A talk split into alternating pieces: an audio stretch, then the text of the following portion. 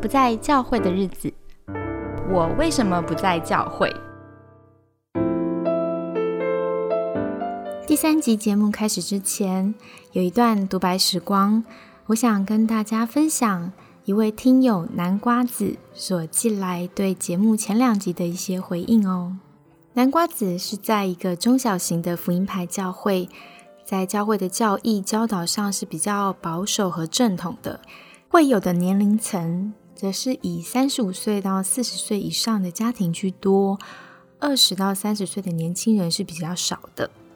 那他自己的身份呢？目前算是个半社青，因为他同时在工作，也在读研究所，然后在教会呢担任主日学老师、青少年辅导，也会担任教会和社青之间连结的角色。他很喜欢在神学上面的学习。因为神学帮助他用信仰的角度看待世界、社会、人我关系，而且他可以踩得更踏实。教会也很鼓励他、支持他，所以这是他很幸福的地方。不过，因为呢，教会的年轻人少，家庭多，所以很多的服饰呢，很自然而然的就会落到有能力啊、有意愿的人身上。再加上他是比较细心的人，会留意到很多细节，看到隐藏的需要。他觉得加上自己鸡婆的个性，就会不自觉的为自己揽上了更多的服饰。因此，他对于我们前两集聊到，好像社青是在教会上了七天班，特别有感触。他自己面对，可能他在工作上需要维持生活的开销、时间的规划，还有他自己同时是研究生，所以面对毕业的实现，这每一项都需要非常多的时间、精力的投入。那他维持这种蜡烛多头烧的状态已经有半年了，所以有时候真的会感到力不从心。也开始思想信仰到底要怎么帮助他去过滤生活中的各项活动。这里指的各项活动，还不只是关于教会的服饰。要怎么样可以帮助自己不会过劳，只剩下行为上的空转，而导致灵魂枯干呢？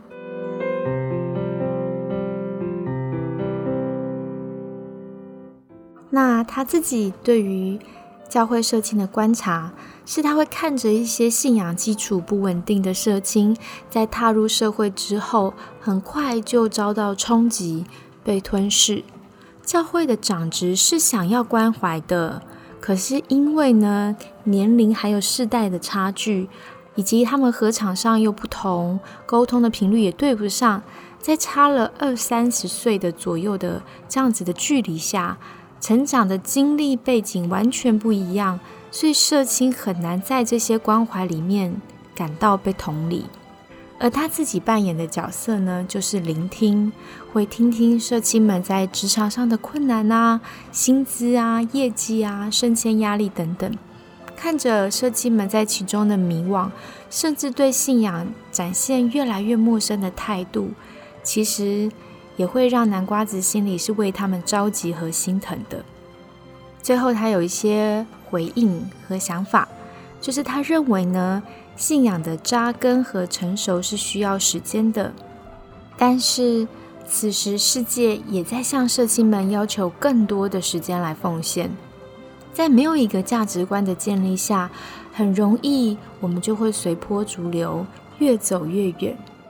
如果中间呢，能够有人扮演比较温柔的力量，去聆听、劝勉、挽回。或许是线下他能想到唯一的办法。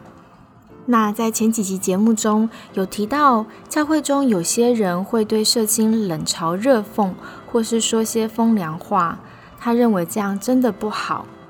因为这不是我们面对肢体应该有的态度。是有很多的因素让社青呈现忙碌的样貌。固然这些原因可以提醒大家。但是更多的是教会肢体要发挥功用去关顾和理解，但是他很悲伤的听见和看见，许多时候我们并不想听，并不想理解，只是为别人贴上了标签。要基于爱去理解他人，是需要付上时间的代价。但是呢，教会对社青要求爱教会、爱神的同时，他也不禁疑惑：教会的肢体有先传递出这样的讯息吗？谢谢南瓜子的回应。那这几集节目，如果你在聆听的时候感到内心有一些触动，也请你不要客气。可以到不在教会的日子的连书粉砖或是 IG 来传讯息给我。对我来说，要建造上帝的教会是需要许多人的故事被听见，不只是只有主流的声音。很多不在教会的弟兄姐妹，可能比在教会里的人更爱主，但是他们受了一些伤，或是曾经被不公平的对待过。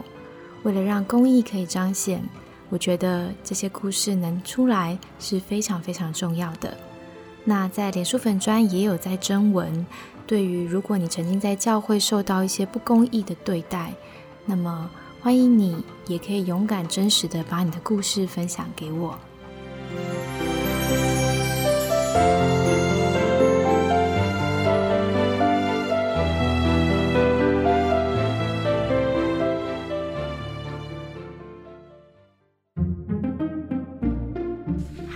欢迎收听《我为什么不在教会》系列的第三集。Hello，大家好，这里是我跟丸子。嗨，大家好！哇，好快就到第三集了。嗯，我们陆续的聊下来呢，在上一集有聊到说，其实牧长啊、辅导其实是对社青有所期待的。但是在这个期待里面，如果不是真的很能了解一个基督徒在面对职场、面对他家庭的种种挑战的时候，好像反而会变成一种压迫。就本来是好意的期待，变成了这个社亲的压力，然后也导致他们可能就会。呃，需要舒压嘛？因为工作已经压力很大，不能总是一周上七天班，人会垮掉。他们只好跟教会保持一点距离。嗯，那我们最后也谈到说，哎，这问题是不能等闲视之的，因为长久演变下去，很可能社青在这个信仰的适应不良的状态下，有一天可能会走上离教。所以这一集呢，我们呢会来谈谈一篇研究。但是在进入这个严肃的研究之前呢，我想 先跟丸子对谈一下哈。嗯嗯，就是我对于到底怎么样牧养社青，我上次有聊到说，我有一群跟一群社青的朋友弟兄姐妹一起聚会，我有一些思索，然后我想说，我们或许可以一起抛砖引玉，我们来讨论看看。那也欢迎听众朋友，如果你本身也是在牧养社青的呃教牧人员，欢迎你也可以投书或是留讯息给我们，让我们有机会可以在节目上。上介绍你的想法，嗯，好，那我先分享一下，就是我自己在想，如果我是个社青的话，我还蛮希望有辅导跟牧者是身处在我们社青的聚会当中，嗯，对，因为你知道没有呃没有牧长的这种聚会，有的时候就很容易大家好像不知道自己在干嘛，就有一种没有主心骨的感觉。对我本来以为好像不需要，可是就是因为我之前我说我有参与一些社青团契的经验，我发现真的有差别耶。嗯，就是如果牧师来到这个社青的祷告会，大家整个感觉好像那个精神就一振，蛮有趣的。是被关照到的感觉吗？嗯，好像是一种感觉跟教会比较连接的感觉，比较近，因为没有那么远。对，因为我在想，毕竟社青团契可能跟长青团契又有一个距离，嗯，然后常常自己在自己团契内部聚会的时候，有时候不是那么清楚教会的方向、牧师的想法，所以好像跟这个教会的主导者有一些连接，觉得被重视的时候，也比较能够理解教会在想什么。不会只有自己一群人，自己很开心。对对对对，所以我觉得好像这个牧者其实是真的蛮能给会有安心感的。嗯，那我在想，如果有社青辅导的话，它最主要的功能应该是让社青的气友们可以求助。嗯，对，因为就像我们刚刚聊的，有那么多不同的困境跟挑战，如果我想要寻求一些智慧的。看见，嗯，对我自己可能我的信仰底子没有那么好啊，嗯，对，或者我不太清楚圣经有没有什么神学的原则，那透过辅导的可能一些意见，我可能可以希望我可以紧紧跟随上帝。嗯，因为他走的路好像比我们长一点，然后呃，可能他在这个社青的呃年资也比较长了，是那所以他可能比较知道说，哎，面对这些呃在社会上遇到的困境，可以怎么去处理。嗯，这样有时候能够从那边得到一些宝贵的。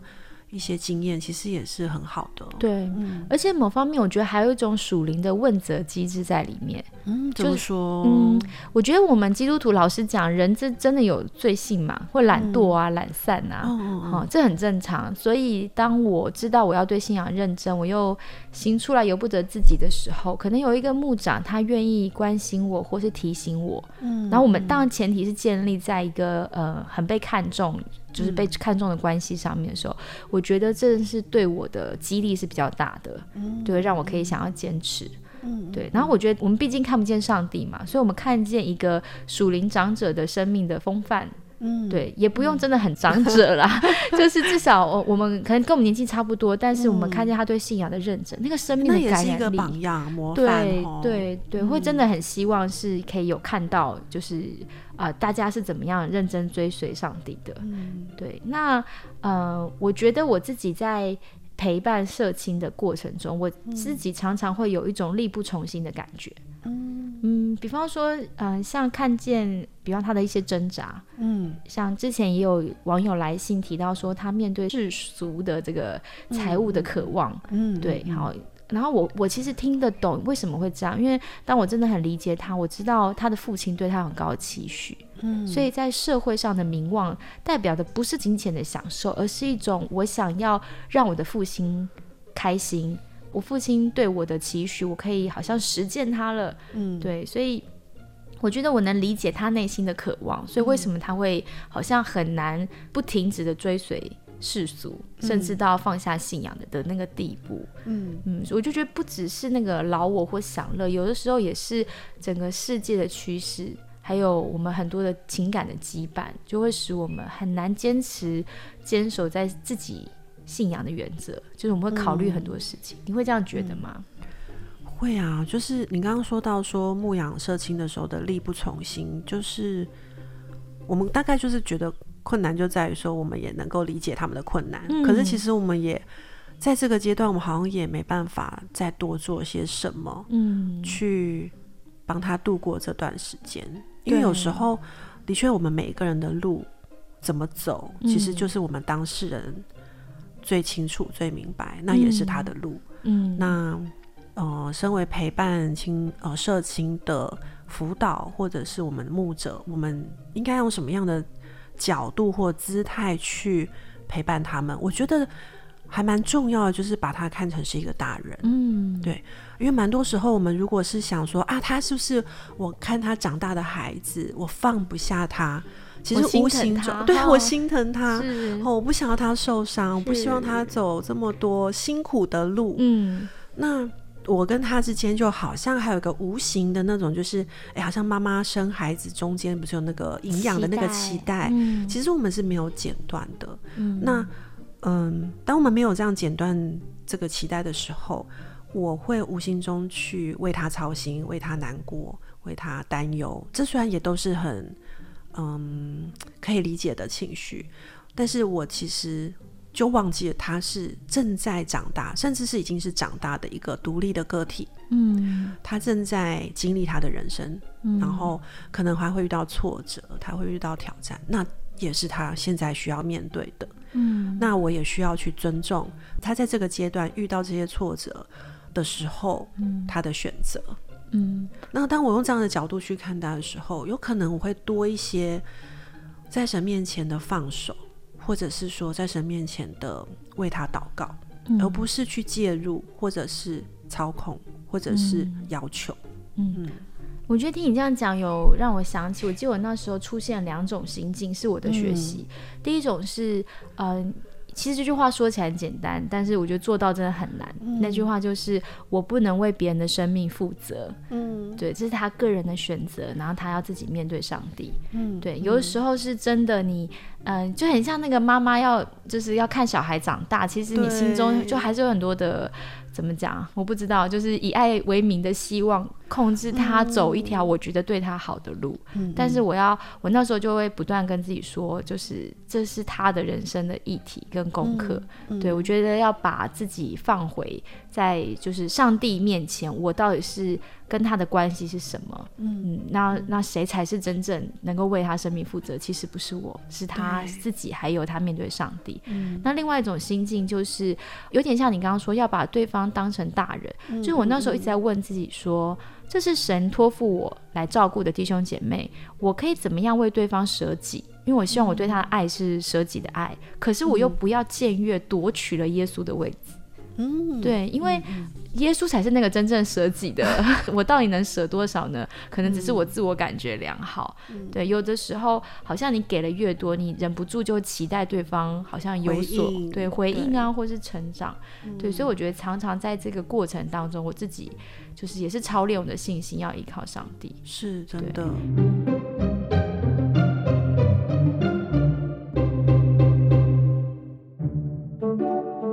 我也在想，我们的文化上面哦，这个蛮不一样的。你看，其实当呃一个华人，他从他的青春期到读完大学，可能哈，或是可能是专科，他进入职场的时候，往往他是处于还在一个 dependent，就是他学习独立吗？嗯，就对他还是依靠的，依靠的，对，然后还还没有真正完全的独立。即便在工作，他还是习惯是依赖可能一个指令的动作，是是，对，所以很容易在华人的公司文化里面，管理阶层会变成控制型，或是上对下的权威式管理。对，只是这样子的话，公司的老板或领导阶层是会比较累的，因为你就要管很多很多事情。可是我们的文化上，蛮多公司都是这种家长式管理啊，家长式，对，可能比较独立性的文化，西方文化上面。嗯，就会觉得一个人他必须在他就业的时候已经能够完全的为自己负责。嗯，对我读到一篇文章，我觉得他蛮有趣的。他说，这个人他本身在东西方文化都工作过，然后他说，其实很多人会误把独立性错误解读为好像特立独行，不管群体。然后他说，其实做自己呢，并不是不与群体妥协。实际上，如果放在我们心理学的角度来看，真正的做自己的独立性是指你的生存跟生活的能力，你能不能发挥个人的价值，还有展现和谐的群体特性。嗯，对，就是你可以顾好自己，也顾好他人。嗯，所以如果在放在职场上的发展的话，啊，他说员工应该有三个阶段的能力展现。第一个阶段是我要依赖别人才能完成工作。嗯，我们好像刚开始打工的时候都是这样嘛。对对，就是我确实不知道我要干嘛，你告诉我我就做嘛。嗯，对。但是当我慢慢进步之后，可能第二阶段就是 independence，就是他可以独立完成工作。嗯，老板只要交代一个命令，我可以自自己去构思我要怎么样完成这个任务，然后我也能执行。但到第三个阶段，才是我可以彼此协作达成任务。我有能力跟别人沟通，说出我的限制，了解别人怎么样跟我互动。嗯，对。那我在想，其实他是需要经验上的累积，我们慢慢工作能力才能达到第三阶段嘛？对对对对。而且我觉得我们华人好像比较晚呢，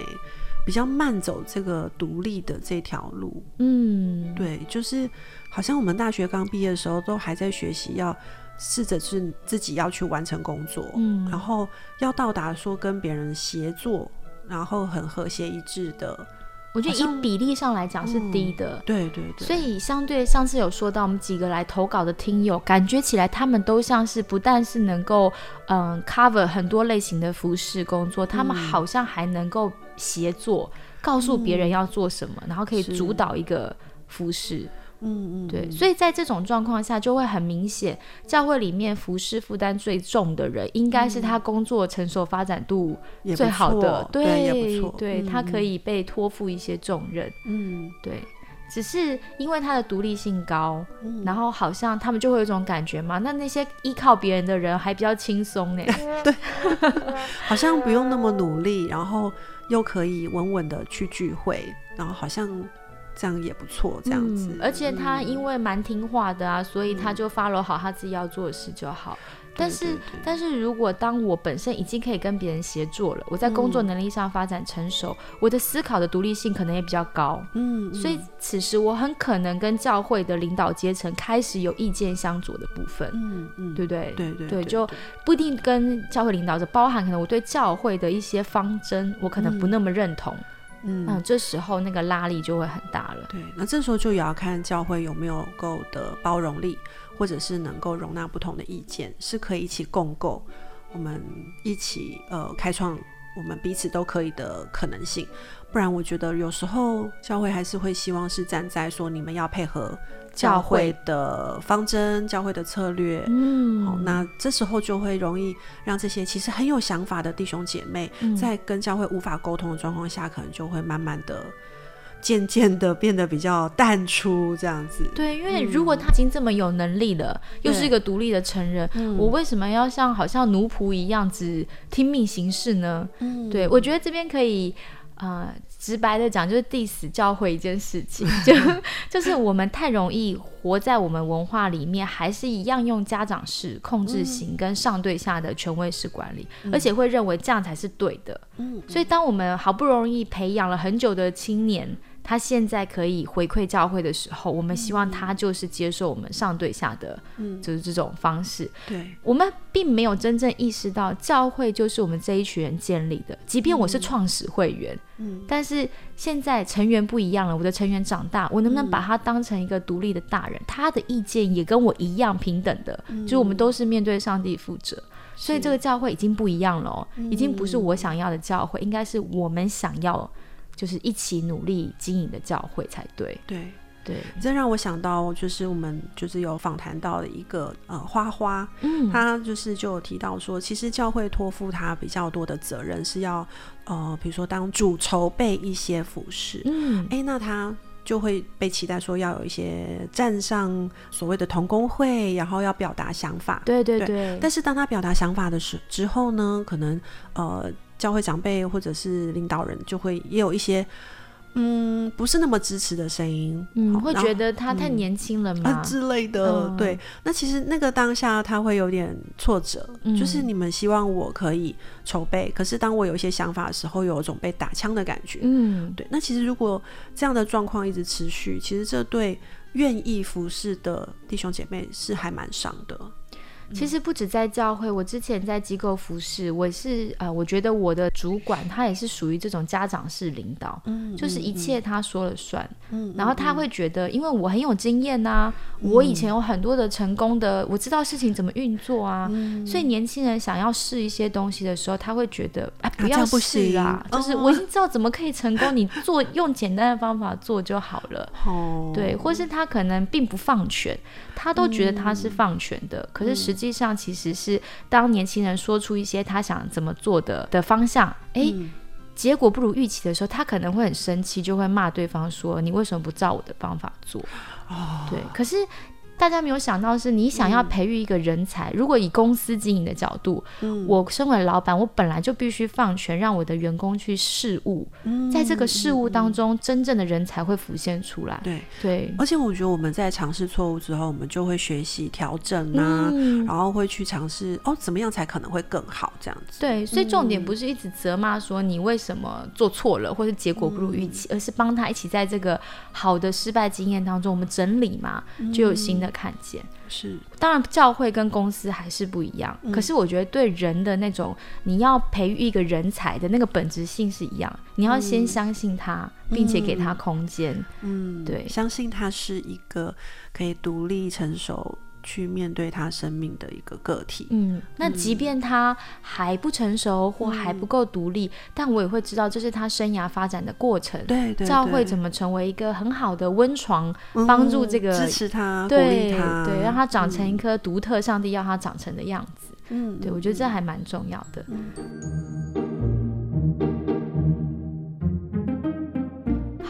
呃，从这些的探讨当中，我们来进入研究。我们来看看，刚刚这些探讨其实并没有离题哦，因为这个研究显示出，到底为什么华人基督徒会离开教会，这个原因其实跟组织怎么对待他们非常有关系。嗯，好。那我先介绍一下这篇的研究的作者呢，叫做刘燕，他的文章原载于《福音与中国》的杂志的第十三期。好，那他呢这篇文章是怎么做研究？他收集了六十五位基督徒的离教见证，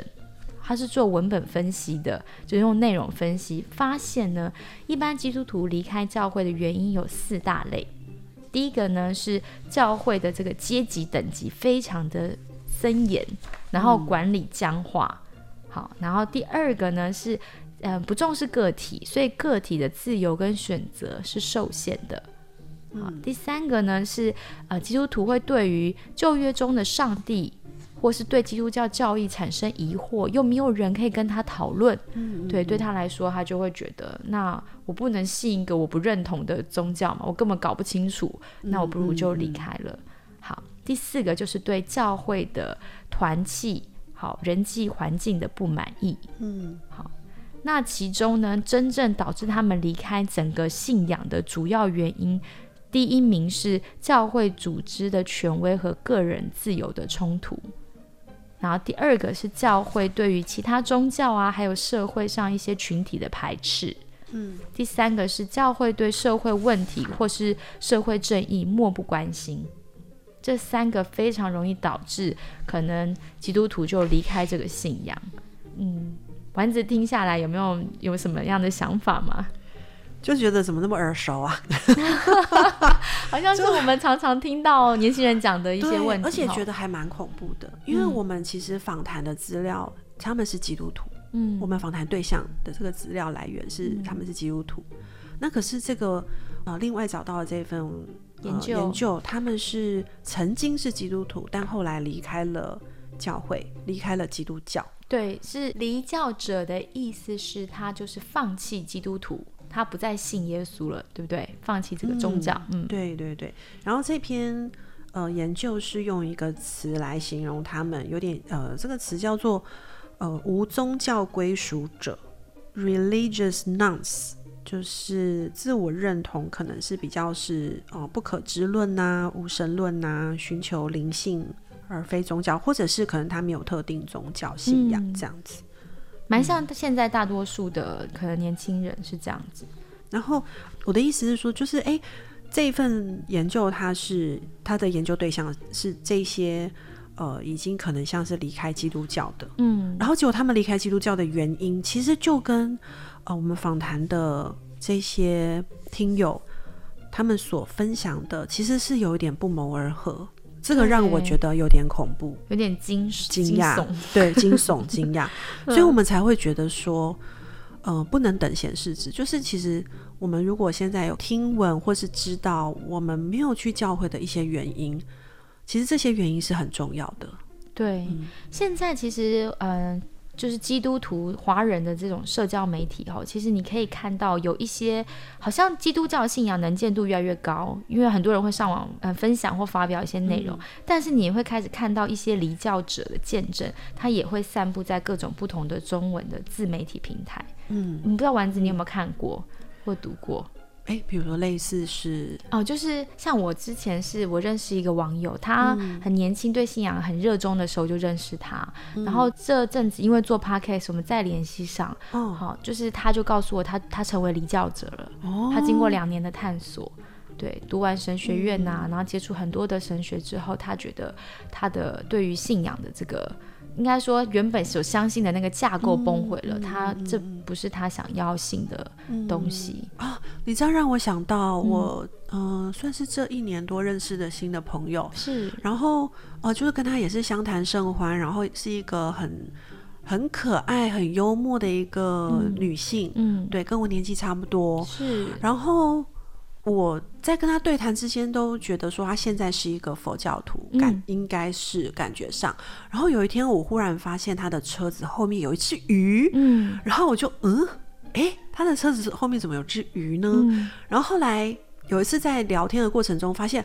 他曾经是基督徒，他曾经受过洗，而且他就跟我讲他的那些经历，哇，他之前是认真的呢，是，但他现在。呃，比较像是佛教徒。嗯，我觉得每一个离教者都会有一个蛮重大的一个灵性转折的原因。嗯，对嗯，那有的是慢慢来，可能很多年做出这个决定；有的可能是比较有具体事件的。嗯，对我听过的有不同的，呃，像刚刚聊的那个，有人是说他的，呃，对于旧约的上帝还有基督教教义的疑惑，呃，嗯我我刚好昨天就跟朋友在聊天，他就是这个原因成为佛教徒的。哦，是因为他觉得他在教会很喜欢教会像家一样的感觉，很有爱。嗯嗯可是当他提出一些相关的疑惑的时候，嗯好像不是很受欢迎，大家不喜欢他问这些问题。嗯，他充满了疑惑，又不能得到解答，最终他就觉得，嗯，好，你们这些人都很 好，但我对于信仰，我需要知道意义性，是，这不能成为我的宗教信仰。所以他后来就去在别的信仰里面找到答案了。嗯他很喜欢大乘佛教，所以我们那天就在我在跟嗯他聊佛理，就是他觉得哎，诶佛教的这个教义很嗯能满足他对于生命的这个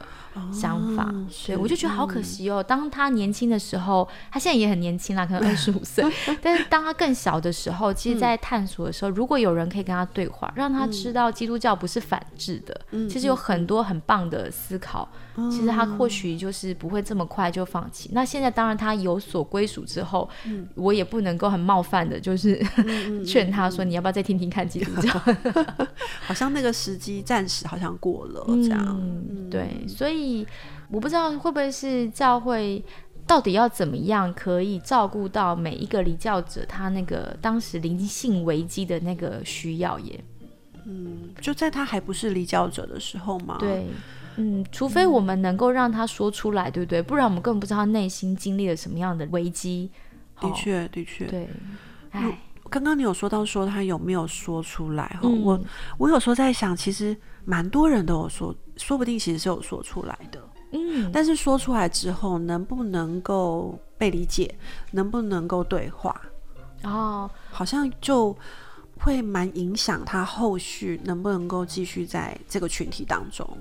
嗯、如果是我就是冒昧一点讲的话，哈、我大胆的讲，但是我先澄清一下，这是我暂时性的想法。我觉得很多时候是我们对福音这件事的认知错误。嗯，对我们认为福音跟信心好像都必须百分之百黑白分明，嗯好，这个人的信仰才清楚。对，但是问题是，这个信心的发展历程就很像我们人的心智发展历程，它其实应该第一个有一个个体化的差异，再来有个阶段性的分别。对，但是我觉得，因为我们认为一定要黑白分明，所以身为可能辅导者或是牧者，我们一听到我们的弟兄姐妹有所动摇的时候，有软弱的时候，哎，我们好焦虑啊，就会好像就是啊，你要有信心啊，我们就开始喊话了，对，然后希望就是说服他不要在这个飘动的这个状态里面，对。可是就像我们跟很多青少年父母工作，对我们就是一直在劝父母说，你要忍一忍，他就是 需要 需要有一点点这种不稳定，好、对。甚至犯错，可是这个过程可以让他最终决定他所做出来的选择，那是他要的。但是如果你一直剥夺他自己做选择的机会或思考的可能的话，他听起来很乖，看起来也很乖，诶，可是你一上大学，你的孩子就不见了，哎，对，因为他不喜欢被压迫嘛，嗯。对他就会跑得离你很远。嗯。对，所以在这边就是想跟，如果你是个很焦虑的这个招募人员的话，就是想。也不知道该说什么，就是 就是 想看，就想要表达说，就是你有时候越焦虑，抓得越紧，其实有可能他离得越远呢、对那个皮球反弹力更大。没错，没错，，我们心中好像先有一种安全感，就是我能容许他的灵性的经验那么独特，他现在就是动荡，然后我让我观看神怎么在他身上工作，甚至他飘走、飘离教会都没有关系，因为他是在上帝手中嘛。对对我们能做的是不是绑住他哈？嗯，因为有时候好像我们会有不小心落入一种想法，就是呃，刚刚好像前面有讲到说，哎，现在看他，呃，假设这个孩子好，这个社青他呃动荡不安，然后他受伤，然后可能会很难受，然后我看不下去。是，那可是我我在想说，一个人在走的时候啊，到底当我有这种看不下去的心情的时候，我到底顾及的是到底是谁的心情？其实有哦时候也有可能，其实是我顾到的是我的心情，嗯对，因为我无法接受这个状态。嗯，呃，因为我认为一个人应该要怎么样长比较好。嗯，那但这真的是上帝的意思吗？上帝有觉得这个孩子现在这样子走的有点辛苦，真的就不好吗？嗯嗯，那其实我没有办法完全知道上帝的意思。然后再来就是，嗯，我觉得上帝给每一个人的时间表不一样，每一个人成长的方式也都不同。嗯，那如果我用这种想法，就是哎，这样走比较好，我好像其实也局限了上帝的作为，哎。所以其实当嗯教会就是基督教很流行大教会，然后或是那个主流的声音很大的时候，其实我觉得有一种危险性在，就是到底对福音是什么的诠释会变得很单一。那我们就会觉得，啊，福音就是这样嘛，就是就大家共同认同的一个样子，嗯，对。但是其实福音的丰富性，还有神在每个人身上独特的这个心意，我们好像就比较不能看到那个不一样的地方。嗯，对，那或许甚至能不能再大胆一点讲，当这个牧者本身对于福音的认识只有一个面向时候，他可能当自己软弱的时候，他也很难接受。哎，对啊，对，在我们这个呃，从心理学看哈，就是常常是你最不能接受的东西，你最不容许别人身上有。对对，所以我可能不允许我自己有所怀疑，我看到他怀疑的时候，我就会很生气。嗯，其实就是自己最在意的，然后可能也就是这。刚好就是我的那个软弱。嗯，好，那我们下一集呢会开始往内去谈这篇研究，有提到对于教会组织上有四个方向是让人最容易有很不舒服的，就是会觉得啊我无法接受，所以我要离开宗教的原因。那我们就期待下一集再见喽。嗯，拜拜。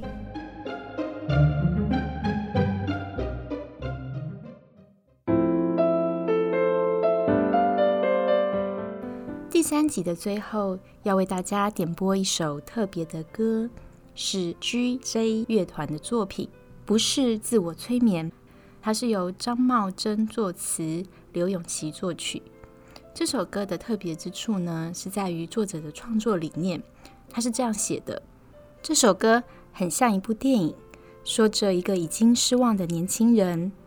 在一个下雨的早晨起来，音乐一开始。就是下着雨，然后进入电影的片头曲，描述着一个每天都在绝望中度过的年轻人，已经失去了新的一天的盼望。外面下着雨，让他的心情更低落了。这首歌的电吉他其实都是祷告。歌曲一开始就是电吉他的高音，而祷告结束后，年轻人大哭。他看着镜子里哭红的双眼，这时候，上帝微小的声音突然临到，年轻人有些吓到，又有一点怀疑。他不禁呼喊着：“如果神你是真的，请让我回到当初你创造的那个我，带我往你要我去的地方飞翔。”而副歌就像是上帝正在回应年轻人。也是年轻人心中的呐喊，是祷告的人心里面的渴望和上帝的回应交织。后段会再出现一段电吉他的尾奏，这是一个很深沉的祷告。创作者在说的是：“主啊，求你来告诉我，让我离开过去的痛苦与挣扎，带我飞，让我高飞，让我真实的遇见你。主啊，让我遇见你，我的主。”最后的歌词写的是：“我要你带我高飞，飞越胆怯，飞越自怜，飞越过去的破碎，不被世界说服妥协。我相信的会实现，打破乌云的一道光线。我知道这不是自我催眠，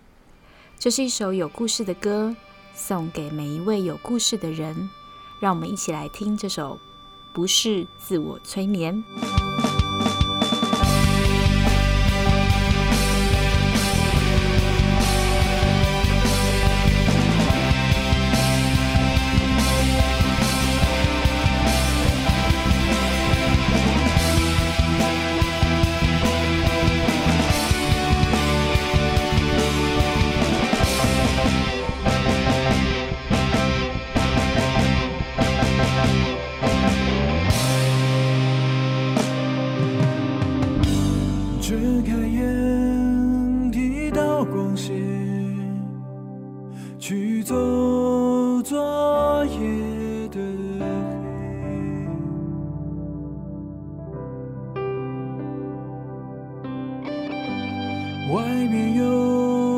是暗淡一天，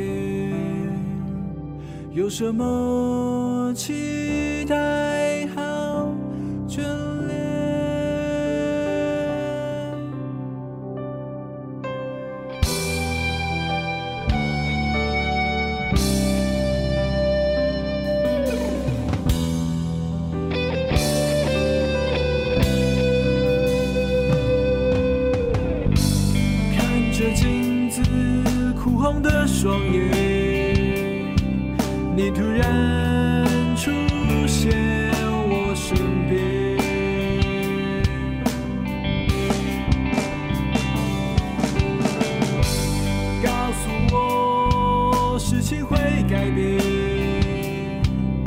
难道是自己？